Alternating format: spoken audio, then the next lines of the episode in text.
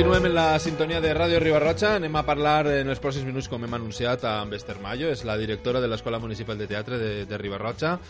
Esther, bon dia, benvinguda a la ràdio. Hola, bon dia. Com va la cosa? Molt bé, molt bé. Bueno, crec que, que t'ha fegat amb lío, no?, eh, en, en estos dies, de cara a la festa de Halloween. Sí, sí. Bueno, és que el Halloween és algo molt teatral també, no?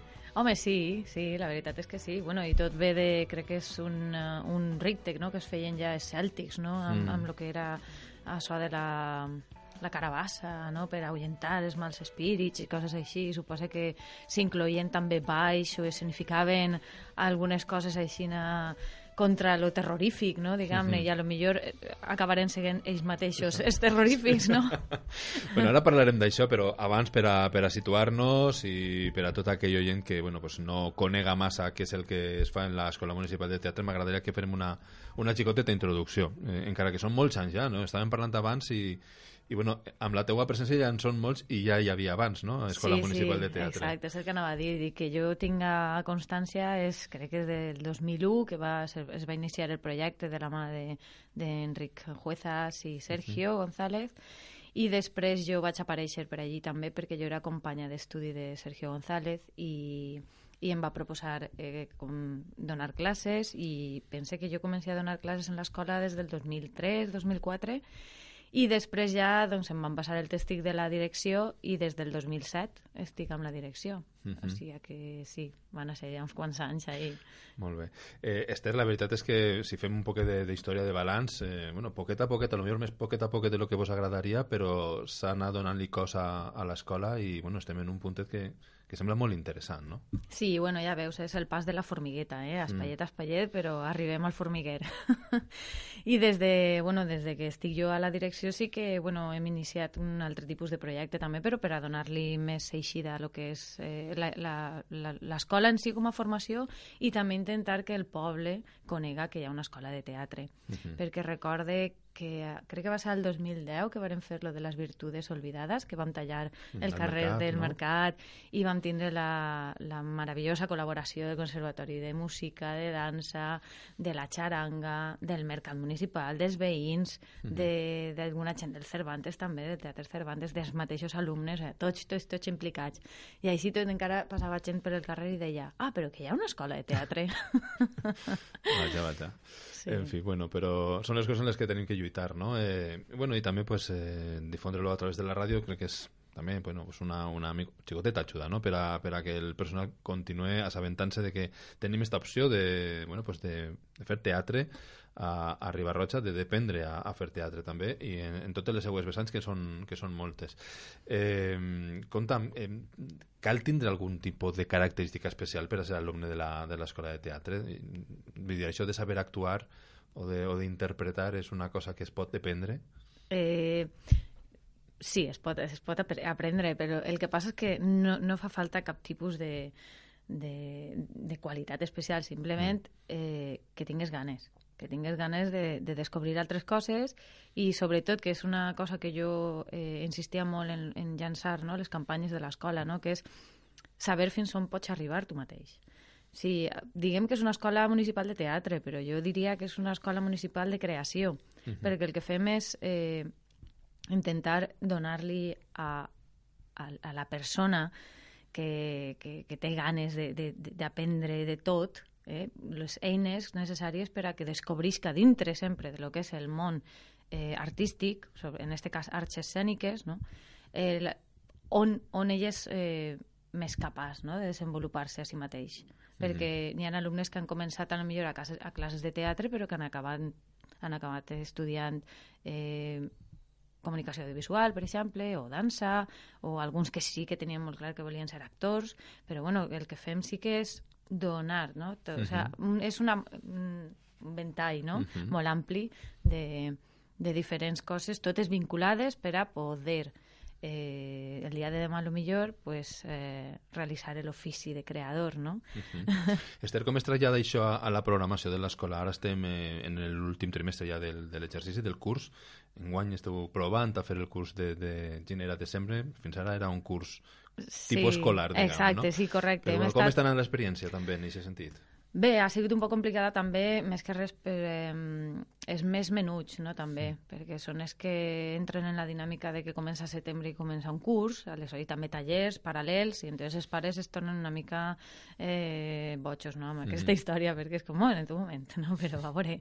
No, no, comença ara, no? Sí que hem tingut eh, el cas de molts alumnes que, com volien començar ara, els hem acceptat perquè dintre del que va ser el muntatge dels més menuts, cabia, o sigui, hi havia lloc per a que entrara gent nova. I penso que també era una una, una manera bona també de, de fer apropar, no? d'apropar el, el, el món escènic als més menuts des de la pràctica directa. Mm. És a dir, ells entren, no coneixen res, a lo millor, però se veuen implicats directament en el que és el muntatge. Mm. Entonces, l'altre dia, per exemple, estàvem el diumenge en el riu, gravant, perquè hi ha unes projeccions d'una espècie de... com un curt xicotet mm -hmm. que fan els nanos.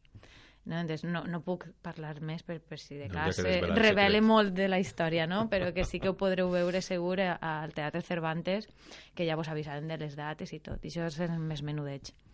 Aleshores, eh, en aquest cas, eh, és una qüestió d'adaptar-se, eh, com tot. O sigui, ara sí que els xiquets que venien i xiquetes continuen, Mm -hmm. Hi ha hagut baixes, doncs, però per les situacions laborals dels pares també, que han tingut que anar a viure fora, qualsevol cosa, i han deixat el curs. Però, bueno, és que era un risc que hi havia que, uh, que, que, que hi havia que, que mm. fer, o sigui, que enfrentar-se, perquè no, no ho sabíem tampoc. Jo sempre vaig provant i vaig intentant encontrar ahí la, la fórmula, no?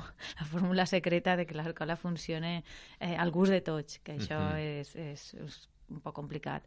Aleshores, el que hem fet això és començar en, en gener, i acabar en desembre, que és el que comprèn l'any natural.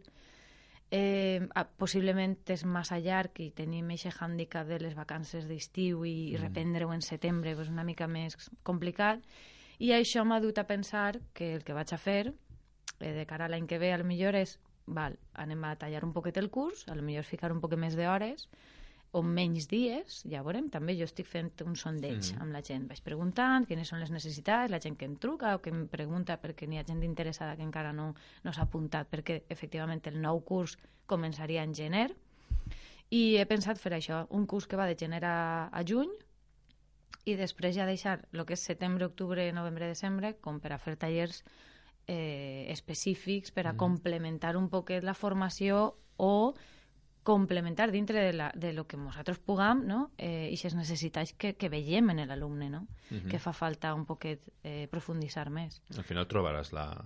La trobaré, la, no? Trobaràs la fórmula màgica, sense dubte. Este, este any ha anat molt bé, eh? Este any ha anat... Ja t'he dit que estic contenta llevant d'això de que potser hi ha hagut un poc de... Mm de desestabilització d'alguns alumnes que se n'han anat, altres que han quedat, uns que venen nous, mm. bé, però s'hem acoplat molt bé i continuen funcionant i ja veus, ara de cara a acabar l'any tenim ja tres muntatges per oferir. Mm -hmm. I, I a banda d'això és quan començarem el curs en setembre, el que s'ofereix normalment de cara a octubre, novembre, desembre, paral·lelament a lo que és la formació de l'escola, són tallers. Uh mhm. -huh. I este any tenim un taller que, del, del qual estic molt contenta i, i, i a vosaltres sé que us agrada molt perquè és el taller de, de radioteatre, de ficció mhm. -huh. sonora i que per fi, que ja nosaltres hem parlat moltes vegades de poder col·laborar i fer cosetes que ja ho hem fet, de fet, però bueno, fer-ho com de, mm. amb coneixement no? sí. per part dels alumnes i d'una manera més professional, doncs pense que ara tenim l'oportunitat. No? I està anant mm. molt bé, n'hi ha molts alumnes, gent de fora sobretot, a mi me sorprèn, eh? però, però jo encantada. I, i bueno, possiblement ara quan acabem en desembre pues, tindrem algunes ficcions fetes que supose que, que se podrà gaudir així sí, sí. a la ràdio de Ribarratxa. Tenim moltes ganes d'estrenar-les. Eh, sí. Molt bé. A banda d'això, anem, a, anem a parlar, com hem començat parlant del Halloween i no era una cosa un poc eh, simpàtica, simplement, no? És perquè el Halloween té protagonisme en, en l'activitat més immediata de l'escola. El dia 31, eh, dijous, la vespre de, de tots anys, és a dir, la nit de Halloween a les 8 de la vesprada al saló, a la sala d'exposicions del Molí. Correcte. Tenim una activitat ahí molt xula. Contamos un poc què és el Terror in Working Progress. Se li havia anomenat a d'això. Sí. A veure. Bueno, és un, eh, el, un treball que hem realitzat eh, sobre la emoció de la por. Uh -huh. Entonces hem treballat des de lo que és eh, entrar en aquest tipus d'emoció, sentir la por, però també com podíem ser capaços de donar por perquè clar, eh, eh, la, com, a, com a actor sempre estem ahí com investigant no? sobre com, com podem eh, eh, fer, fer creïble no? que, que estem tenint por o que, te, que estem mm. feliços o que volem plorar, o... però tampoc pensem quines són les eines que nosaltres fiquem en funcionament per a poder eh, buscar aquesta emoció real. Aleshores, el treball eh, ha sigut per a mi molt, eh, molt interessant des d'aquest punt de vista, de dir, els alumnes han, han sigut capaços d'entrar dintre de lo que és l'emoció de la por, però també aprendre a donar por, no? Uh mhm. -huh. Aleshores, eh, és un projecte que, que anava a tenir una altra finalitat, però perquè, bueno, començarem a treballar sobre la por i sobre la possibilitat de poder fer algun eh, passatge del terror o fer bueno, una gran producció de Hollywood, que ens encantaria, mm. però com sempre eh, no tenim temps. No? I com no teníem temps, doncs, eh, pues hem decidit fer una presentació del procés, del procés de treball que hem realitzat. És a dir, mostrant algunes, algunes eines, com he dit abans, que, que hem utilitzat per a, per apropar-nos a aquest món de la por. Entonces, finalment, eh, este, este treball eh, lo, el podem compartir, com tu mos, molt bé has dit, a, a la sala d'exposicions del Molí, que el que nosaltres anem a mostrar allí pues, són algunes fotos de, del procés o, o de tot el que hem... Per, és el viatge que hem fet nosaltres uh -huh. per arribar un poquet a, a dos treballs finals que sí que se van a mostrar, però que com, per falta de temps, com he dit abans, no podem fer-los físicament, ho anem a fer eh, en format d'audiovisual. Uh -huh. És a dir, tots els que vinguen podran veure dos dels treballs en vídeo eh, funcionant dintre de lo que és la sala audiovisual que n'hi ha dintre uh -huh. de, de la sala d'exposicions del Molí. I això va ser un poquet eh, el viatge que, que el que fem és compartir-lo amb, amb qui vulgui, no? un poquet, uh -huh. i, i també que, que se conega de, de més a dins, no? de dir, bueno, i això com se fa? No? Bé, normalment arribem a veure la ficció acabada o la producció, però desconeguem un poc quin és el procés. No? I és algo que jo he investigat que, que, que està donant com... Eh, els alumnes ho estan agraint un muntó, perquè no és això d'anar perdut o de que te diguen el que tens que fer, uh -huh. sinó és un poc que, bueno, t'ho prens amb més tranquil·litat i amb temps per a que s'entenga, no? que és el que mm. fa falta. Entendre el per què fas el que fas. Uh -huh. Per tant, en aquesta sala d'exposicions, eh, el dia 31, mm, podrem veure aquests dos treballs audiovisuals, però anem a tindre també un altre tipus de material que ens ajuda a, a viatjar, no? a fer, a fer vos companya no? en aquest viatge que heu fet. Sí, correcte. Hi ha dos moments interactius, que anem -huh. a dir-lo, eh, anem a dir-los així, eh, no, no us puc desvelar tampoc, perquè així si no, no vindríeu. Uh -huh. el que anim és que vinga tot el món i descobrisca el dia de la inauguració, sobretot, quin va ser un dels moments interactius, no? Però és això, és un poc participatiu, per a que la gent també eh, pugui entrar dintre de lo que és el treball i no sols això, sinó formant-ne part de lo que va ser l'exposició els darrers dies, perquè aquesta exposició es quedarà després divendres és divendres, dissabte i diumenge mm fins al 10 de novembre. Vale, entonces, en un horari des divendres estarà de 10 a, a una i mitja i de 5 a 8 i mitja. I després ja dissabtes i diumenges de 10 a una i mitja. Molt bé, perfecte. Bueno, pues, eh, la inauguració el, el dijous, eh, dia 31, després en qualsevol cas, si no podem, eh, tenim l'opció d'anar al llarg del cap de setmana, d'aquest cap de setmana fins al 3 de novembre, o de l'altre cap de setmana, de divendres a, a diumenge. diumenge sí, dit, correcte, eh? fins al 10, sí. També destacar això, que sobretot, perquè anem a, també mm, col·laboren els alumnes de radioteatre en, mm -hmm. este, en esta exposició, per tant anem a tindre una veu en off, eh, eh, molt treballada, ficcionada, a, a, pues, a això, amb ambientació sonora, amb veus i tot, que ens contaran un poquet quina és la història que, que nosaltres estem relatant en este procés de treball, que, que, que tinc que destacar que és un treball de ficció, val? perquè sí que és un treball de col·lecció creativa on els alumnes han hagut d'inventar-se unes biografies per a poder adequar-les a l'entorn de la part històrica de Ribarroja, que és on se suposa que ha passat tota aquesta història de terror que, que anem a, a relatar. Eh, però ha estat molt bé perquè això és la manera també que han tingut els alumnes d'apropar-se també un poc més a la història real del seu poble. Uh -huh. Eh, Conta'm algo de la història, va. Sí, sí, això. Eh, bueno, la història, de fet, ens vam inspirar perquè, com t'he dit abans, el projecte era de fer com un passatge del terror i volíem mm. utilitzar les instal·lacions, no? gràcies també a, a la regidoria de turisme i tot això que ens anaven a cedir pues, l'accés al castell, a, a la cisterna també, al molí, a la casa del molí, eh, possiblement als jardins que hi ha per fora de lo que era el mm. convent i tot això. I el carrer mateix, que es diu el carrer Les Ànimes, no? Mm. I ahí és on van començar nosaltres. Les Ànimes, que és que és molt inspirat, Les Ànimes, això, no? sí, exacte, clar. inspira molt. I va ser com Les Ànimes, i, i tinc aquí aquestes ànimes en pena per així, que és una edat també un poc difícil, no? Des 15, mm. bueno, este grup, a més, que, que van de 15 a 16 anys, i que han treballat molt bé, tot, tot hi ha que dir-ho, Eh, troba a faltar ja dos de les alumnes que no van estar, tre, bueno, tres en concret, però una està estudiant fora. Després, el que té el batxillerat també necessita més... Eh, mm. bueno, I també, jo sempre ho dic, eh, no és una excusa fer un, un, una activitat extraescolar, simplement és una qüestió d'organització de temps t'organitzes bé el temps, pues fer moltes coses. Pues no fèiem coses quan érem joves. Home, vamos, vamos, vamos. Doncs bé, eh, la història va començar amb el nom, jo us vaig dir això, dic, pensem algo que tenia que veure amb les ànimes. I com elles eren cinc en este grup, pensarem, bueno, anem a apropar a vosaltres mateixa, no? Imagineu-se que vosaltres sereu cinc jovens que vivíeu així en Ribarroja, però anem a traslladar-ho a fa molt de temps, perquè si volem entrar dintre de lo que és el món, un poquet així de Halloween, dels... Eh, mm, bueno, de, dels, anava a dir, dels, bueno, dels morts, les uh -huh. bruixes, no? Tota aquesta màgia esotèrica, entre cometes, eh, també.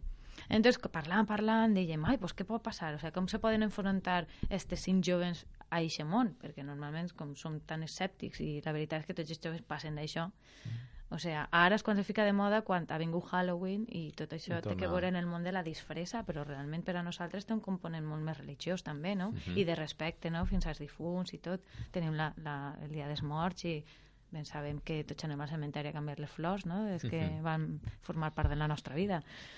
Bé, doncs això jo, per exemple, ho contava a les xiquetes i no, a lo millor no ho sabien, no? Clar, perquè dic, no, no, jo Halloween me disfressé i ja està, i m'ho passe bé. De festa, no? Exacte. Així que agafant-ho des d'ahir, pues, ho van traslladar i van pensar, bueno, anem a pensar en Ribarroja, no sé, en el 1920. I començarem a documentar-se eh? i vam parlar pues, això en l'oficina de turisme, anàvem eh, recollint informació de la història de Ribarroja, mirant també en la web el que podíem treure, i així, així pues, vam, eh, vam recrear no? un poquet uh. -huh. la, la història. I aquesta història es diu Les ànimes, si vols et vaig a llegir un poquet vale. del... Val. Per favor. a ficar en situació. bueno, tenim els personatges no? d'esta història que se diuen Àngela, Aurora, Morgana, Nora y Rebeca. Cómo desaparecieron estas cinco jóvenes de Ribarroja sigue siendo hoy en día un misterio. Pero cuentan los que viven más tiempo que quien quiera conocer los hechos, la historia, el misterio, puede hacerlo solo un día al año, la noche de los muertos. Ai, mare. Eh, bueno, pues a partir d'ahí comença ja tota aquesta història de la que no podem contar això és de veres, perquè és que si no és de, és destripar el rotllo. Sí. Eh, i, però la veritat és que té molt bona pinta, una pinta molt xula. Ah, tot, tot el currel este que, que s'heu pegat i que esteu pegant-se perquè esteu acabant de muntar bueno, pues tota aquesta instal·lació de cara al dia 31 i els dies eh, següents. Recordem sí. en la sala d'exposicions del Molí, a les 8 de l'espre el dia 31, la inauguració de l'exposició i de tot este muntatge i després podrem visitar-lo, recordem-ho, cap de setmana i també l'altre cap de setmana en diferents horaris que, que recordarem oportunament en la ràdio també. Jo això volia agrair a, a, a tota la gent que ha fet això possible, eh? mm. començant per vosaltres mateixos, que a banda de que esteu així donant molt difusió, la vostra col·laboració també, perquè sé que, bueno, pues, amb tot això i perquè segur que després la història la fiquem en la ràdio pa, sí, sí, sí, sí. per les nits, perquè la gent pugui dormir.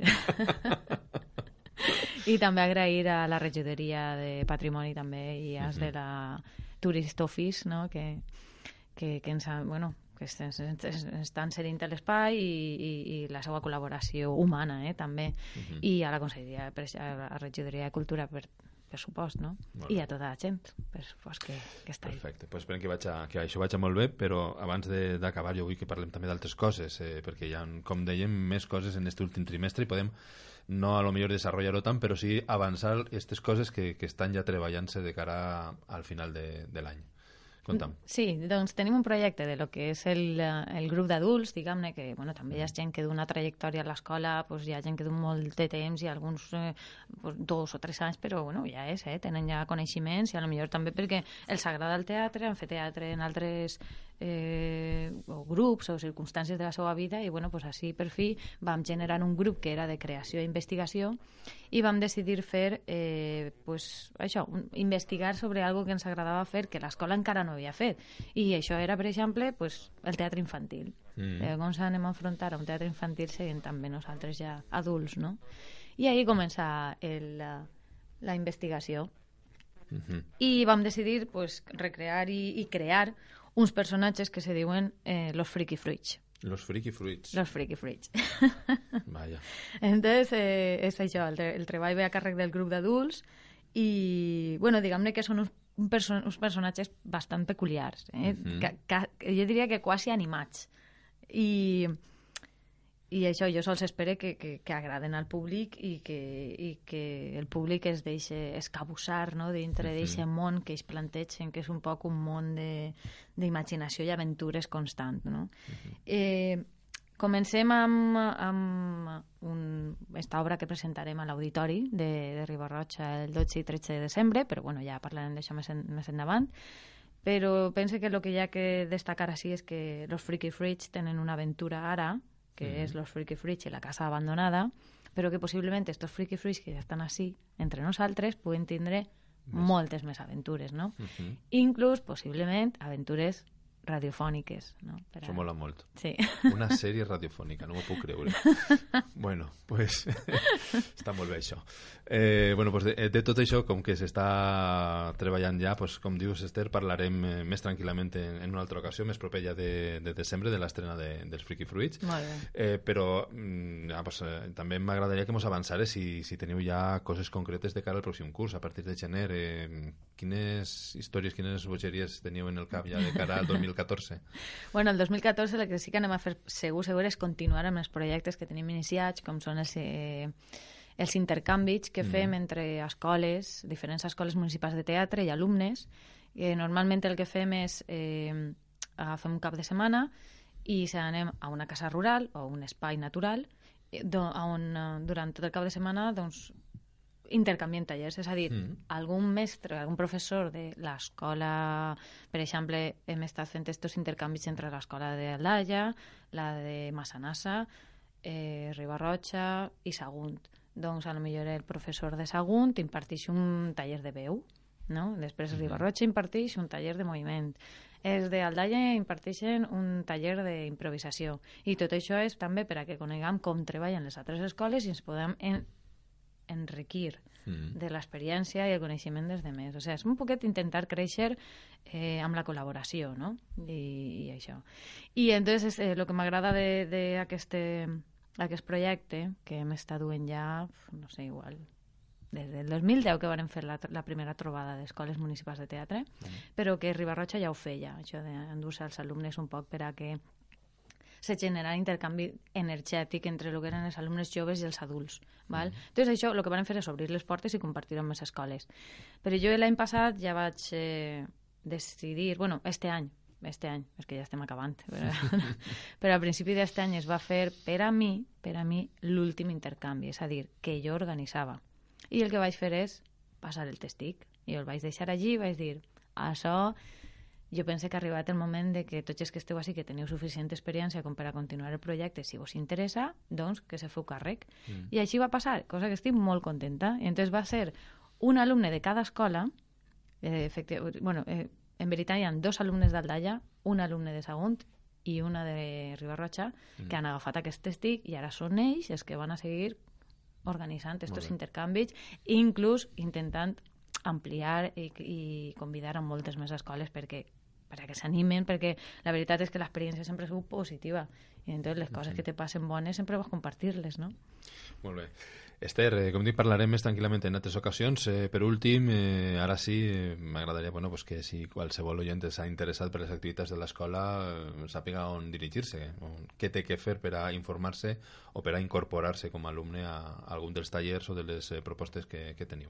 Molt bé, doncs ara que estiguen molt atents a lo que serà la pàgina web de l'Ajuntament o bueno, l'Escola Municipal de Teatre també té un Facebook que és MT Ribarroja i allí jo sempre uh -huh. pues, estic eh, ficant tota la informació de totes les activitats que se proposen a través de l'escola i que estiguen molt atents perquè el curs començarà en gener i tindrem un curs que anirà de gener a juny i després ja més endavant, o a lo millor ja es podrem anticipar, els tallers inclús que, que podrem eh, oferir a partir d'octubre també, uh -huh. però ja això de cara al 2014.